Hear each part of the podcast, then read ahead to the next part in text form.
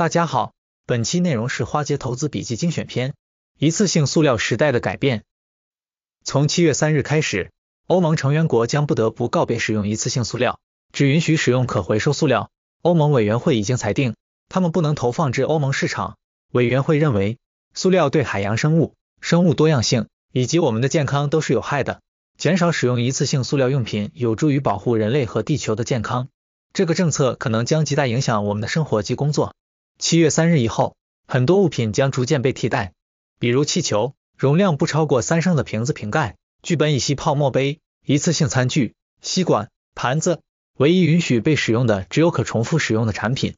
食品包装不再使用可氧化降解塑料，还有卫生巾、卫生棉条、湿巾、袋子、棉签、香烟的过滤嘴也会改变。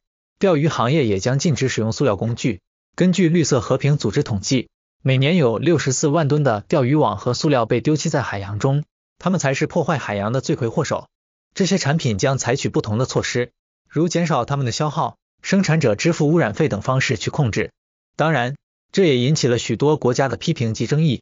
例如，整个意大利塑料行业的十六万个工作岗位和整个塑料行业将受到极大的打击。同样，中国小商品的出口也会受到影响。未来出口塑料制品到欧盟可能会有更严格的要求。正是欧盟对于环境保护的重视，才会有那么多著名的海滩、美丽清澈的大海、郁郁葱葱的森林。不知道朋友们注意到了吗？麦当劳这类的快餐也已经悄悄的把塑料吸管及杯盖替换成了纸盖及纸吸管。也许开始大家会有些不习惯，但是逐渐也会被接受成为常态。以上是本期花街投资精选片的全部内容，感谢收听，欢迎订阅。第一时间了解重要消息，让我们下次再见。